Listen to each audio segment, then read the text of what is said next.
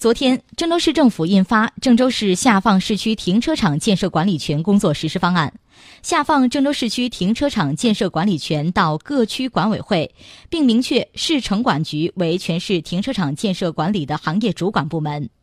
市城管局下属的市停车场管理中心作为全市停车场建设管理工作的具体组织单位，具体负责组织、编制、调整、公布、实施停车场专项规划和城市道路临时泊位设置规划，组织协调建设城市交通枢纽配件的公共停车场等。